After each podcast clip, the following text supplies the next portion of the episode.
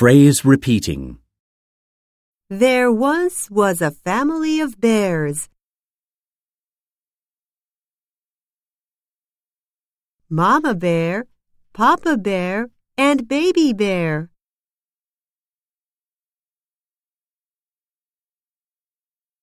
One day, when they weren't at home, a little girl named Goldilocks went inside.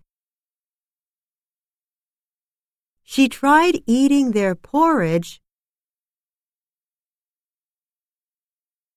on the table. The baby bears tasted just right.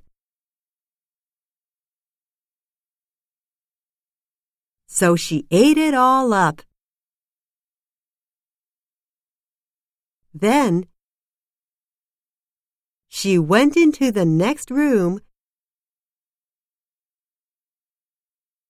and found their beds. The big bed was too hard. The medium-sized bed was too soft. But the little bed was just right. She fell asleep in the baby bear's bed.